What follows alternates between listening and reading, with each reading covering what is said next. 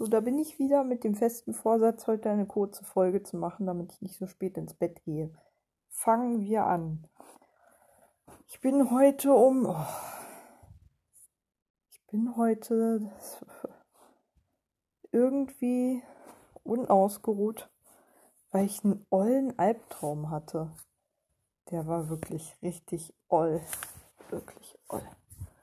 Ich habe geträumt, also ich, ähm, ich muss zum Hintergrund sagen, ich war ja gestern in der Stadt, in der Stadt und ähm, bin unter anderem an der Schönhauser Allee am jüdischen Friedhof vorbeigelaufen.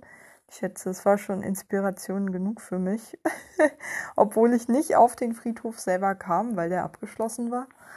Ähm, scheint es schon genügend Futter für einen Traum gewesen zu sein weil ich gerade offensichtlich alles nehme, woraus ich irgendwas zimmern kann, wenn es nur Katastrophen äh, Themen füttert. Und ähm, es zeigt mir nur, dass ich goldrichtig damit bin, wenn ich mich mit meiner nächsten Meditationsrunde äh, mit einem Kurs zum Thema Angst beschäftige. Also diese Nacht alleine hat mich darin bestärkt, dass das wirklich eine gute Idee ist. Diese ganzen Vorahnungen und Panikattacken, die sich so reinschleichen in meinen Alltag, ähm, mal ein bisschen in den Griff zu bekommen. Diese Katastrophenvision mal ein bisschen. Mich nicht so von denen rulen zu lassen. Ähm, jedenfalls habe ich geträumt, Gott, das war wirklich ekelhaft. Das war, ach, da was. Kurz vor acht, glaube ich, bin ich davon aufgewacht. Da habe ich echt gerade mal vier Stunden gepennt oder sowas. Ähm, dass ich geträumt hatte, ich wäre mit meiner Mutter in einer, ich weiß nicht, ob es eine Wohnung war oder ein Haus. Es wirkte gar nicht wie ein abgeschlossenes Gebäude, aber wir waren in einem Bett. Oder zumindest in so einer Art Hochbett. Und das Ganze war aber auf einem Friedhofsgelände nachts. Und da gab es so spärliche Lichter. Es war, wie gesagt, wie eine Mischung aus Baumhaus und Hochbett. Nur irgendwie im Freien und wie gesagt auf dem Friedhofsgelände. Total strange. Und ich habe mich einfach zu Tode gegruselt da, während meine Mutter mir weismachen wollte, dass es das Normalste von der Welt ist, dieser Ort und was wir da tun. Und ich weiß nur, ich habe da jeden Tag versucht, von neuem zu schlafen, ohne dass ich es je konnte, weil ich einfach zu Grauen erfüllt war. ich habe da wirklich mich nie dran gewöhnen können ähm, spricht Bände, dieser Traum. Das ist vielleicht auch das, was ich, ich kann mich gar nicht mehr an viele Details erinnern, aber ich weiß, meine Mutter spielte eine Rolle, mein Vater tauchte nicht drin auf und meine Geschwister auch nicht, obwohl ich mir ziemlich sicher bin, dass das irgendwas mit meiner Familiengeschichte zu tun hat oder mit meiner Gesch der Geschichte von mir in meiner Familie und meinen Gefühlen meiner Familie gegenüber. Ähm, aber irgendwie tauchte nur meine Mutter auf, das aber auf jeden Fall. Und ähm, ja, war wirklich nicht erholsam. Ich bin dann wieder eingeschlafen. Was habe ich denn dann noch geträumt? Irgendwas anderes, was auch nicht schön war, aber auf jeden Fall kein krasser Albtraum mehr war. Ähm, dann bin ich irgendwann aufgewacht. So gegen 8, 12 wird eine Herausforderung, weil morgen muss ich um 10 Uhr aufstehen, weil ich ja um 12 einen Termin in Köpenick habe. Mal gucken. Ich fühle mich nicht besonders wohl, weil nicht ausgeruht nach der Nacht natürlich. Ich versuche deswegen heute nicht so spät ins Bett zu gehen, aber eine Folge Downton Abbey werde ich mir noch antun. Ähm, fühle mich irgendwie ein bisschen kränklich, aber es kann auch daran liegen, dass ich einfach so krass unausgeruht bin und müde den ganzen Tag über. Das habe ich heute noch gemacht. Ach genau, dann bin ich aufgestanden. Naja, aufgestanden. war dann noch ewig im Bett, weil ich nichts zu tun hatte und nur einen Termin hatte und der war um 18 Uhr und eine Online-Konferenz, eine Zoom-Konferenz ähm, vom Entsiegelt-Bündnis. Unspektakulär verlief. Ähm, zum TVO-Thema halt unter anderem. Ähm, der Punkt war auch ganz schnell erledigt. Ich habe nur den Spaziergang entlang der TVO-Trasse, den Rovo geplant haben, angekündigt. Und das war es eigentlich von meiner Seite auch schon fast. Ansonsten, was habe ich den Tag über gemacht? Ich war, genau, ich hatte eine Mail vom, äh, oder eine Nachricht auf, dem, auf der Jobbörse von der Arbeitsagentur bekommen und habe die als gutes Zeichen gedeutet, dass die jetzt wirklich so langsam mal anfangen, meine Leistungen zu berechnen, weil sie da keine weiteren Dokumente verlangt haben, sondern nur eine Angabe, nämlich wie viele Stunden ich in der Lage bin zu arbeiten. Und auch wenn ich äh, mir damit ins eigene Fleisch schneide und quasi nur ein, quasi nur einen eingeschränkten Anspruch auf ALG 1 dann verwirklichen kann, äh, dachte ich mir, für einen Monat ist das okay, sage ich jetzt einfach mal. 25 Stunden kann ich arbeiten, aber mehr nicht, aus gesundheitlichen Gründen, la la la, gut ist. Und äh, sollen sie halt mit den 25 Stunden rechnen, ist mir scheißegal. Ähm, ja, weiß, ich kriege dann weniger Geld, aber ich werde ja wohl nicht nur partiell bei der Krankenversicherung versichert sein. Und um mehr geht es mir eigentlich auch gar nicht. Genau. Ähm, was noch? Hab dann die Newsletter gelesen, die halt so ankamen. Äh, ein Amazon-Päckchen heute bekommen. Und dann bin ich danach gleich losgegangen zum Einkaufen. Ich war bei Norma, bei DM und bei Edeka und habe Gemüse, äh, neues Duschgel, weil meins alle ist, und äh, Zahnpasta gekauft, sowie, was ich auch gleich ausgepackt habe, äh, so ein vier Jahreszeiten Bettdecken-Ding, eine Bettdecke, zwei Bettdecken im Prinzip, die man auch zusammenknöpfen kann. Dann hat man eine dicke Winterbettdecke. Ähm, nur halt in Normalmaße. die andere, die ich habe, die ist ja auch sehr schön, aber leider sehr, sehr dick. Da müssen, müssen es schon ordentlich Minusgrade draußen sein, sonst ist die einfach zu dick. Und meine Sommerbettdecke ist halt zu kühl jetzt so langsam. Deswegen habe ich jetzt mal das Herbst, die Herbstdecke, meine neue, aufgezogen, äh, bezogen.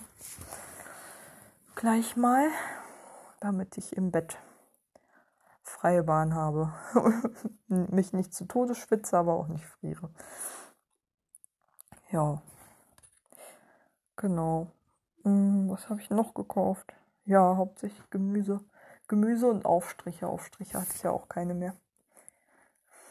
Gemüseaufstriche, Zahnpasta, Gemüsebrühe, die geht auch langsam äh, zur Neige.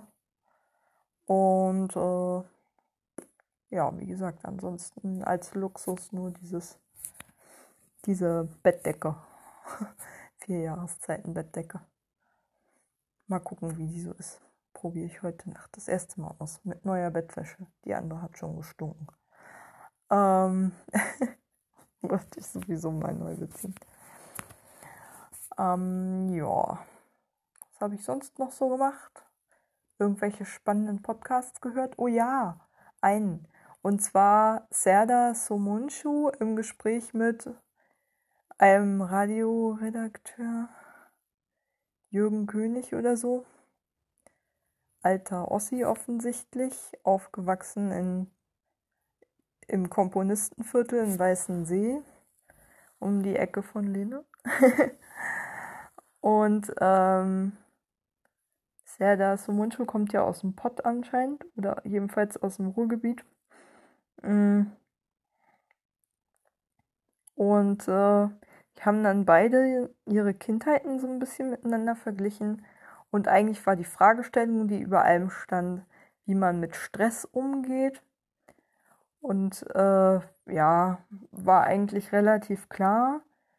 der ungefähr, weiß nicht, so zehn Jahre ältere Ossi, Radioredakteur oder so, war ein wesentlich angepassterer Typ, der zwar, also der viel länger brauchte, um aufzubegehren, während Serda Sumunchu halt eigentlich immer auf Krawall gebürstet war. Ich fand das Fazit auch sehr schön von beiden. äh, dass Serdar Sumunchu auf jeden Fall in der DDR im Knast gelandet wäre. dem konnte ich auch nicht widersprechen, nach dem, was er so erzählt hatte. Es war wirklich eine interessante Lebensgeschichte. Wirklich interessant mit partieller Obdachlosigkeit bei gleichzeitigem Besuch eines Musikkonservatoriums.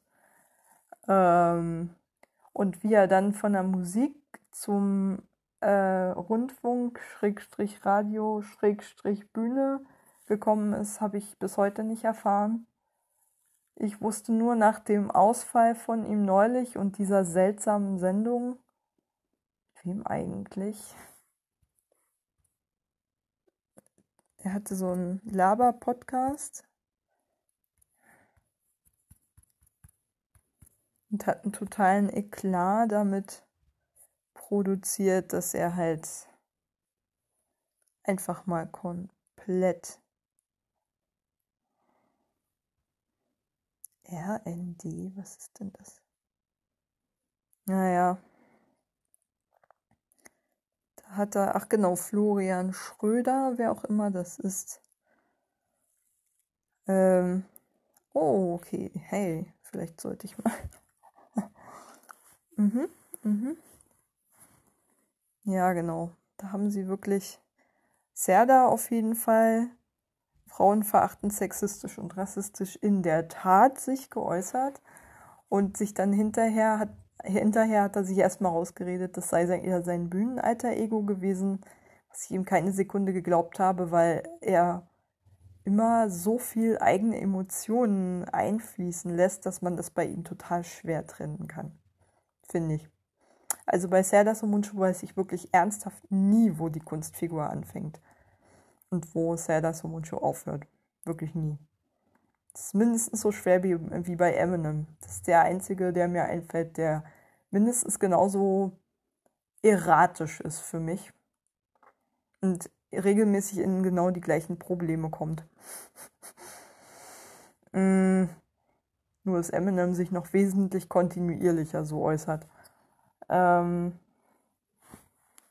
und ich fand es nicht toll, dachte mir aber heute, höre ich diesen Podcast mal, weil ich mir dachte, hm, wenn es um das Thema Stress geht und Umgang mit Stress, dann wird es schon mit diesem Eklat zu tun haben. Aber interessant fand ich auch, dass er diesen Move machte, hin zu Erzählungen aus seiner Kindheit, wo ich mir gleich dachte, jetzt will er sich so ein bisschen entschuldigen und auf seine schwierige Kindheit rausreden und die ganze Wut dahinter erklären und so.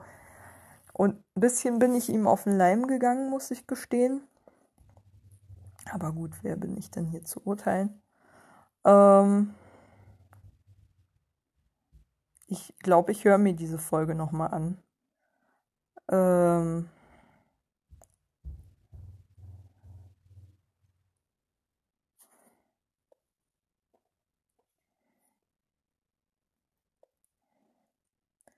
Ja. Hm.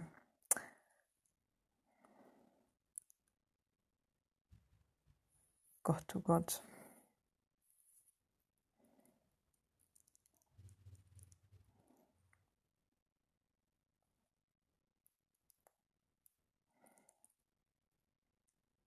Ja.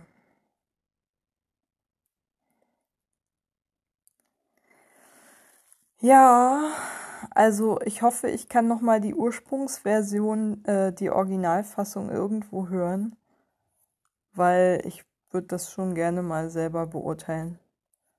Aber wie gesagt, ich habe selber das Problem, dass ich es eben nicht so richtig einschätzen kann.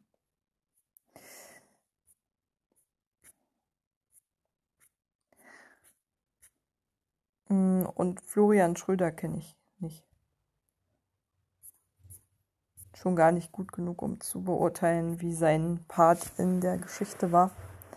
Aber ich bin jemand, der habe ich damals auch bei Millie Kiak nicht gemacht, ähm, obwohl sie ihre behindertenfeindlichen Äußerungen über Thilo Sarrazin auch besser mal gelassen hätte. Das ist auch schon 2014 gewesen, höchst, also mindestens, mindestens sechs Jahre her.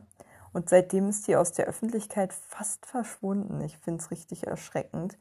Und ich fand sie eine unglaublich gute Kolumnistin und diese Sprüche haben oder dieser Spruch ähm, hat das nicht für mich entwertet, die ganze Arbeit, die sie gemacht hat und auch nicht ihre Haltung in Frage gestellt, weil ich ganz ehrlich sowieso bisher, also bei jedem die Erfahrung gemacht habe, inklusive mir selber, dass es Situationen gibt, in denen man einfach das Kind seiner Zeit ist und in menschenfeindliche Einstellungen verstrickt ist, ohne es entschuldigen zu wollen. Aber ich finde, der Anspruch, dass man davon komplett unberührt ist, ist ein unrealistischer. Ich habe das ja schon, glaube ich, auch öfter mal durchgucken lassen, dass ich das eine ziemlich, einen ziemlich unmenschlichen Anspruch finde. Zumal es auch so nicht konstruktiv ist, weil es keine Lernerfahrung ermöglicht, jemanden einfach nur niederzubrüllen. Ich meine, wenn man jemanden anschreit, du scheiß Sexist, dann kann man sich sicher sein, der macht dicht. Ich weiß nicht, was das bringen soll. also so äh, kann man auch nicht erwarten, dass sich Leute ändern. Und ich finde, das ist das, das sollte das Ziel sein, dass menschenfeindliche Einstellungen, die in wer weiß wie vielen Köpfen verankert sind, unter anderem auch in meinem, verdammt nochmal in Frage gestellt werden können, ohne dass der Mensch, der sie hat, dafür gekreuzigt wird. Aber wir personifizieren Einstellungen einfach immer so.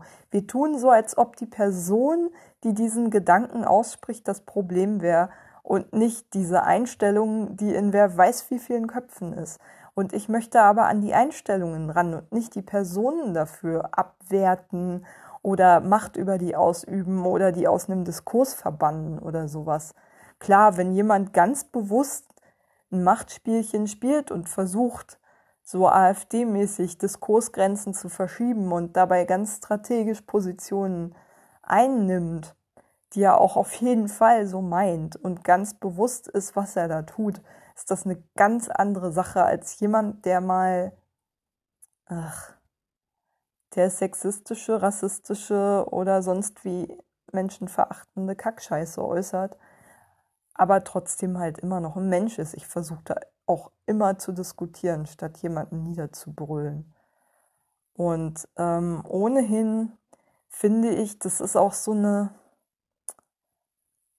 also die Leute, die das markieren, haben auch irgendwie oft genug diesen Impetus, als ob sie frei davon wären. Und ganz ehrlich, ich selber habe noch niemanden kennengelernt, der frei davon wäre. Also der wirklich frei von jeglichen menschenfeindlichen Einstellungen wäre. Wenn man ein bisschen kratzt, findet man wenigstens Behindertenfeindlichkeit. Ganz ehrlich. Also jemanden, der nicht wenigstens mal blöd sagt oder dumm Menschen für ihre für angebliche fehlende Intelligenz abwertet, findest du in der linken Szene an allen Ecken und Enden. Wirklich. Und da hört es noch lange nicht auf. Also man sieht, ich echauffiere mich gerade.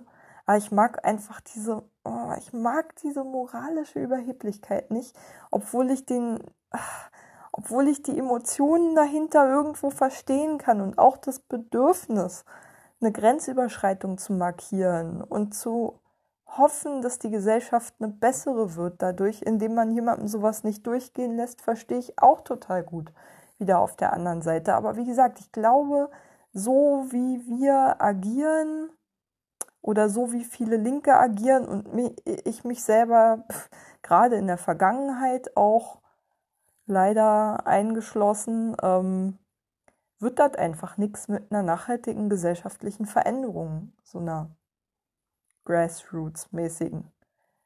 So angefangen im Kopf jedes Einzelnen. da kommt man einfach nicht weiter, indem man einander beleidigt, abwertet oder ablabelt. so, das hilft niemandem festgeschrieben zu werden. In keine Richtung. Weil es jegliche Veränderungen abspricht und jedes Potenzial zur Veränderung abspricht, indem man jemanden sagt, du bist Sexist. Man könnte genauso gut sagen, ich finde diese Äußerung von dir sexistisch. Meinst du das wirklich so? Bist du dir bewusst, was du damit gesagt hast? Und wie könntest du, was wolltest du denn eigentlich ausdrücken? Finde ich zum Beispiel eigentlich viel schöner. so. Wenn es nicht, wie gesagt, ein richtiger, krasser, rechter Betonkopf ist, mit dem sich diskutieren zugegebenermaßen eh nicht lohnen würde. Aber das kann man ja nicht von vornherein unterstellen. So gibt genug Leute, bei denen es nicht so ist. Und wie gesagt, ich glaube ehrlich gesagt, wir haben alle so unsere Flecken auf der weißen Weste. Also, wie gesagt, ich kenne jetzt jedenfalls. Ich habe noch nicht so viele Leute kennengelernt, bei denen ich diese weißen Flecken nicht schon weit, von weitem gesehen hätte. Und ich habe mich lang genug in der linken Szene bewegt. Unter Leuten, die sich moralisch wirklich sehr überlegen gefühlt haben. Ja. und mich selber auch lang genug selber moralisch genauso überlegen gefühlt. Äh, ich nehme mich davon gar nicht aus, aber ich merke einfach, irgendwie, irgendwie war das nicht das Gelbe vom Ei. Glaube, ich komme auch langsam an den Punkt in meinem Leben, wo ich mir denke, wo ich hinterfrage, warum ich mich eigentlich ständig anderen Menschen gegenüber überlegen fühlen möchte. Woher kommt dieses Machtbedürfnis? Ist das nur ein Kontrollbedürfnis? Ist es ein Minderwertigkeitskomplex, der dahinter steckt? Ähm, oder einfach das schöne Gefühl, mal das eigene Schuldgefühl, das man permanent mit sich rumschleppt, mal kurz zu relativieren, indem man diese Schuld mal kurz auf andere ablehnt oder zumindest projiziert. Ähm, weiß ich nicht. Aber dass ich ein permanentes Schuldgefühl mit mir rumschleppe, äh, teile ich, glaube ich, auch mit sehr vielen Linken. Also das Sprechen über die eigenen Privilegien ist ja wahrlich nicht besonders oder kommt jetzt gerade so langsam und ist dann auch sehr ritualisiert, finde ich häufig. Ja, ich bin weiß, ich bin hetero, ich bin männlich, ich bin bildungsbürgerlich und westdeutsch, bla bla bla. Und dann haben wir das abgehakt, das Thema, und jetzt können wir weitersprechen. Und ich bin hier übrigens derjenige, der sagt, wo es lang geht. Solche, solche Situationen hatte ich auch oft genug erlebt in linken akademischen Kreisen. Ähm, also Varianten dieser, dieser, dieses Gesprächsverlaufs oder solcher Gesprächssituationen kenne ich auf jeden Fall genügend. äh, um mir nicht zu denken, äh, irgendwie wird das Thema wohl ein bisschen vermieden, die eigenen Privilegien, und trotzdem steckt dahinter ein Schuldgefühl offensichtlich, weil man würde ja wohl nicht das Bedürfnis haben, Privilegien bei sich zu benennen. Mhm. Gleichzeitig aber einfach eine Haltung zu vertreten, in der man ganz klar sagt, Privilegien sind nicht okay, weil die sind ungerecht und führen zu Herrschaft oder sind Ausdruck von Machtverhältnissen, die ich eigentlich bekämpfe. Ähm ja, aber hm, es ist halt trotzdem so bequem, Privilegien zu haben am Ende des Tages. ich möchte jetzt auch nicht wirklich darauf verzichten. Deswegen will ich diesen seltsamen Formelkompromiss, indem ich die mal kurz aufzähle, dann der dem Protokoll Genüge getan habe und dann zur Tagesordnung weitergehe, in der ich diese Privilegien natürlich weiter nutze. Natürlich. Ganz natürlich. Wie sollte es sonst sein? Ähm, ja, und eigentlich weiß ich es auch irgendwie sogar, aber ich verdränge es halt so. Ach, verdammt. Das ist wirklich eine verdammt traurige Geschichte, links zu sein. Ähm Ich weiß auch gar nicht, ob ich da richtig Bock drauf habe, mich darüber noch zu definieren. Ehrlich gesagt. Wird mir irgendwie mit den Jahren immer unwichtiger. Obwohl es immer wieder Momente gibt, wo ich einfach merke, wie sehr mich das geprägt hat. Ähm, und auch meine politische Haltung sich ja nicht wirklich verändert hat im Laufe der Jahre. ähm, aber wie gesagt, diese, diese Szeneverbundenheit und das linke Milieu, damit konnte ich ja noch nie so richtig viel anfangen. Wird auch nicht besser. der Entfremdung. Auch wenn ich weiß, dass da wahnsinnig viele Menschen sich echt total verkämpfen und da, keine Ahnung, unfassbar viel Leidenschaft und Energie reinstecken. Aus auch durchaus total menschlichen, durchaus auch narzisstischen Gründen. Glaube, ich habe auch irgendwie mittlerweile nicht mehr so das Gefühl, dass sich politische Motivation und persönliche Motivation ausschließen müssen. Dass man irgendwie nicht gleichzeitig einen persönlichen Antrieb haben kann, der vielleicht auch total tief in der eigenen Persönlichkeitsstruktur ist, wie Streben nach Anerkennung oder so oder nach gesehen werden. Ähm, und gleichzeitig aber auch aus tiefstem Herzen politisches Anliegen vertreten kann und dafür einstehen kann und kämpfen kann.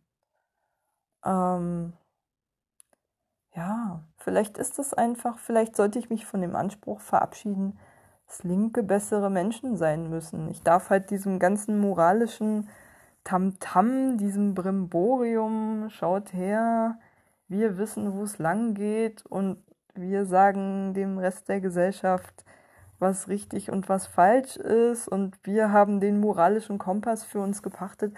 Vielleicht sollte ich dem einfach nicht so auf den Leim gehen.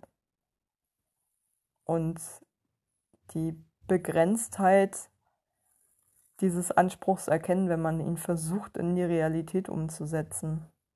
Vielleicht ist das auch so ein Prozess des Erwachsenwerdens. naja.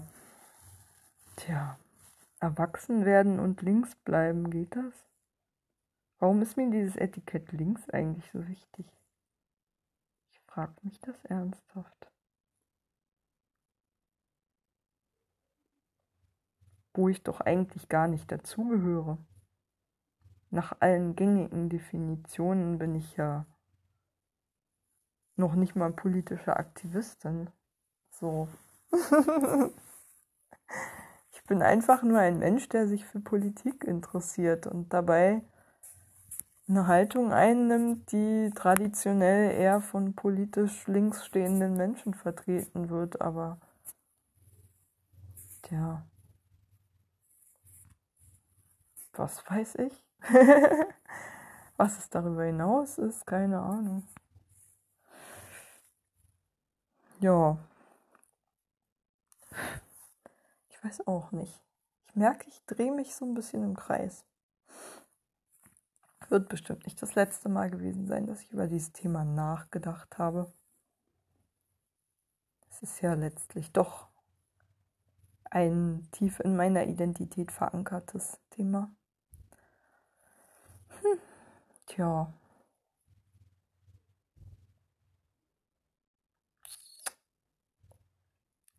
Hm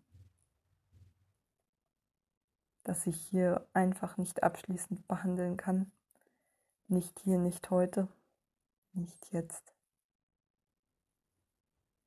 Naja. Gab es sonst noch irgendwas Spannendes heute?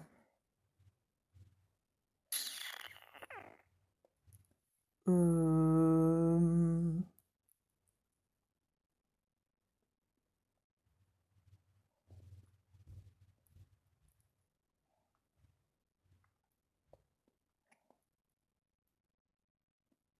Hm.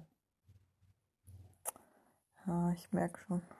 Oh, ich habe gerade eine Mail bekommen ähm, von aus meinem Chor, weil wir immer noch Räume suchen für den Winter. Das sind so ganz praktische Anliegen, darin bin ich wieder total schlecht, aber Ich hatte neulich die Idee, dass ich möglicherweise mal im Newsletter von Treptow Köpenick anfragen könnte, weil das hat ein anderer Chor aus Charlottenburg-Wilmersdorf neulich auch gemacht. Ui. Meine Winterjacke wurde verschickt. Gott, bin ich gespannt, ob die mal wieder drei Kilometer zu groß ist, ey. Puh. Ja. Sonst meine Quizduellsucht habe ich heute im Griff behalten, halbwegs. Ich gucke gelegentlich mal rein, habe aber kein neues Spiel angefangen. Hm. Alter. Ja, und so langsam habe ich auch echt mal Bock auf Downton Abbey. Muss ich gestehen. Meine Folge Downton Abbey wartet auf mich und außerdem habe ich ja noch vor zu meditieren. Und es ist schon halb elf. Oh, ich muss jetzt noch ganz schnell meditieren. Ähm, ja, vorher gehe ich noch auf Klo. So. Fürs leibliche Wohl muss ja auch gesorgt sein. Ähm, ja. Viel mehr kann ich zum heutigen Tag wirklich nicht sagen. Gute Nacht.